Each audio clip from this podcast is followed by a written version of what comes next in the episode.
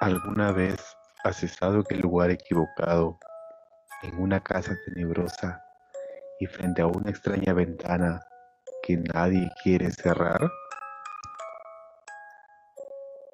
¿Alguna vez escuchaste una historia de muerte que nadie quiere contar? No te lo pierdas. La La ventana, ventana abierta. abierta.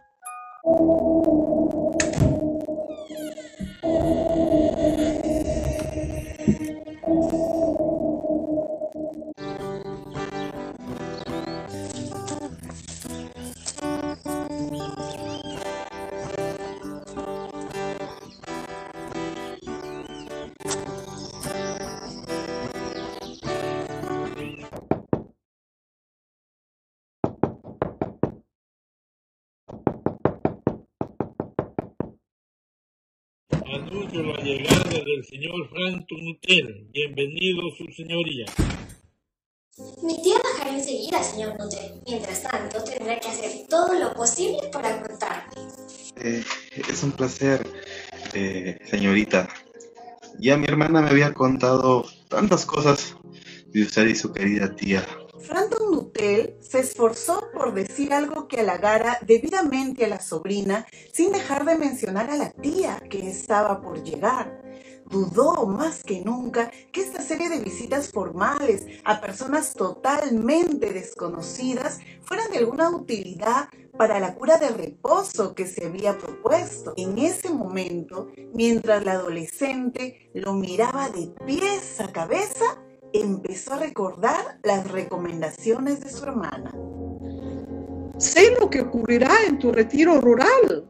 Te encerrarás no bien llegues y no hablarás con nadie.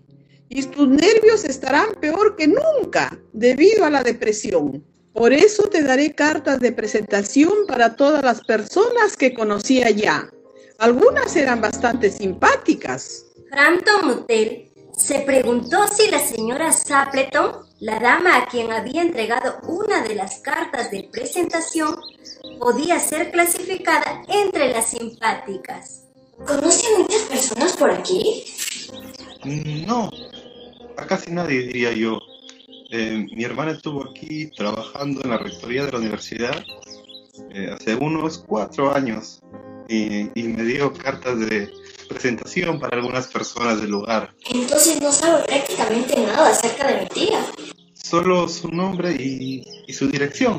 admitió el visitante. Brandon Nutel se preguntaba si la señora Sapleton estaría casada o sería viuda, pues algo indefinido en el ambiente sugería la presencia masculina. Su gran tragedia ocurrió hace tres años, después de que su hermana se fuera del pueblo. Su tragedia en esta apacible campiña, las tragedias parecían algo fuera de lugar. Usted se preguntará por qué dejamos esa ventana abierta de par en par en una tarde de octubre. Eh, bueno, y es haciendo calor para esta época del año, pero ¿qué, qué relación tiene esa ventana con la tragedia? Por esa ventana, hace exactamente tres años, su marido y sus dos hermanos menores salieron a cazar por el día. Nunca regresaron. Al atravesar el arenal para llegar al terreno donde solían cazar, quedaron atrapados en un pantano traicionero. Ocurrió durante ese verano terriblemente lluvioso, ¿sabe? Y los terrenos que antes eran firmes, de pronto cedían sin que hubiera manera de preverlos. Antes encontraron sus cuerpos. Eso fue lo peor de todo. A esta altura del relato, la voz de la niña perdió ese tono seguro y se volvió vacilantemente humana. Su voz se le quebraba. Mi pobre querida tía, ¿cuántas veces me habrá contado cómo salieron? Su marido con su impermeable blanco en el brazo y Ronnie, como de costumbre, cantando. Nadie como tú, tú. Sabía que esa canción le gustaba. ¿Sabe? En tardes tranquilas como las de hoy, tengo la sensación que todos ellos volverán a entrar por la ventana. La niña se estremeció.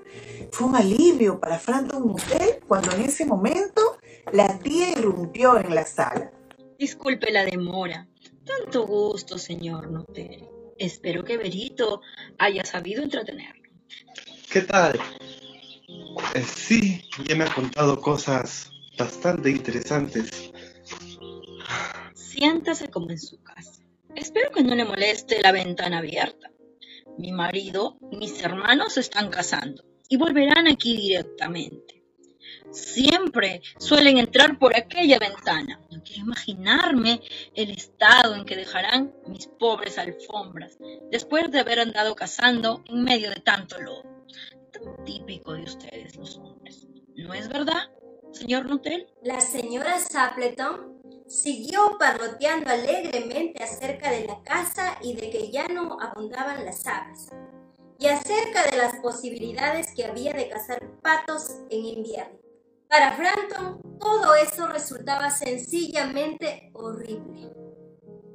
Hizo un esfuerzo desesperado, pero solo a medias exitoso, de desviar la conversación a un tema menos repulsivo. Se daba cuenta de que su anfitriona no le otorgaba su entera atención y su mirada se extraviaba constantemente en dirección a la ventana abierta y al jardín. Era, por cierto, una infortunada coincidencia venir de visita justo el día del trágico aniversario. Los médicos han estado de acuerdo en ordenarme completo reposo. Me han prohibido toda clase de agitación mental y de ejercicio físico y violento. Mm, interesante, señor. Con respecto a mi dieta, aún no se ponen de acuerdo. ¿Ah, no? Por fin llegan, justo para la hora del té. Parece que se hubieran embarrado hasta los ojos, ¿no es verdad? Frampton se estremeció levemente y se volvió hacia la sobrina con una mirada que intentaba comunicar su compasiva comprensión. La niña tenía puesta la mirada en la ventana abierta y sus ojos brillaban de horror. Presa de un terror desconocido que helaba sus venas, Frampton se volvió en su asiento y miró en la misma dirección. En el oscuro crepúsculo, tres figuras atravesaban el jardín y avanzaban hacia la ventana. Cada una llevaba bajo el brazo una escopeta y una de ellas soportaba la carga adicional de un abrigo blanco puesto sobre los hombros. Un fatigado spaniel volvía en brazos de uno de ellos. Silenciosamente se acercaron a la casa y luego se oyó una voz joven que cantaba. Nadie como tú, tú, nadie sustituto. Frampton agarró de prisa su bastón y su sombrero. La puerta de entrada, el sendero de piedra y el portón fueron apenas percibidos en su intempestiva retirada. Un ciclista que iba por el camino tuvo que hacerse a un lado para evitar un choque inminente.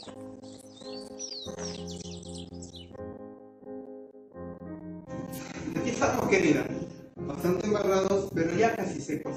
¿Quién era ese hombre que salió del golpe ni bien aparecimos? Sí, ¿quién era? Parecía un loco perseguido por miles de zombies.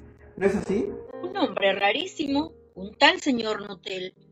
No hablaba de otra cosa que de sus enfermedades y se fue disparado, sin despedirse ni pedir disculpas al llegar a ustedes. Cualquiera diría que había visto un fantasma. Supongo que ha sido a causa del Spaniel.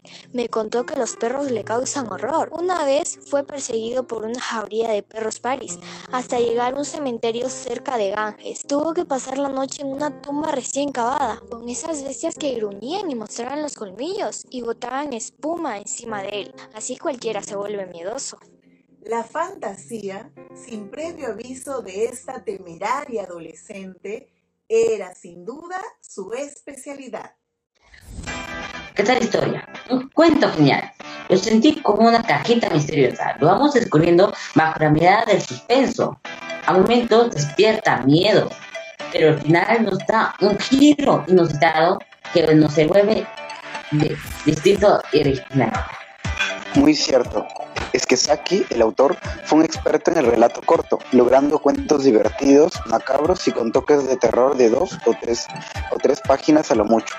En este cuento, La ventana abierta, el autor logra camuflar sus verdaderas intenciones en los personajes y sus diálogos, de tal manera que quedamos sorprendidos con el final. Muy cierto lo que dicen chicos, la ventana abierta personalmente me impactó. El autor tuvo la habilidad de encerrarnos en un ambiente frío y oscuro, donde aparentemente estábamos frente a una señora con problemas mentales. Y luego la aparición de tres personas que supuestamente estaban muertos, algo muy tenebroso. Pero este ambiente oscuro se rompe en una sola frase, todo de una broma pesada de la sobrina, a la cual le encantaba mentir que quebró de una manera abrupta todo el suspenso que venía sintiendo. Realmente genial la técnica de Saki. Así es, profesor Miguel. Además, han sido muy acertados eligiendo a ustedes como nuestro maestro, pues a nosotros, los adolescentes, nos encanta el terror y lo macabro, con mucho suspense. Qué bueno que les haya gustado, chicos. ¿Sabes? Me ha provocado seguir investigando acerca de este gran escritor, Héctor Hu Monroe, conocido por seudónimo Saki. Él vivió desde el 1870 hasta 1916 y ha dejado muy buenas historias, tanto así que tiene ilustres admiradores. El propio Borges confesó que le encantaban sus relatos y Graham Greene definió a Saki como el mayor humorista inglés del siglo XX. Bueno, seguiré investigando, a ver si pongo otro cuento de, de este genial escritor. Nos despedimos. Pongan like a nuestro cuento de la semana y comparte. Gracias por seguirnos.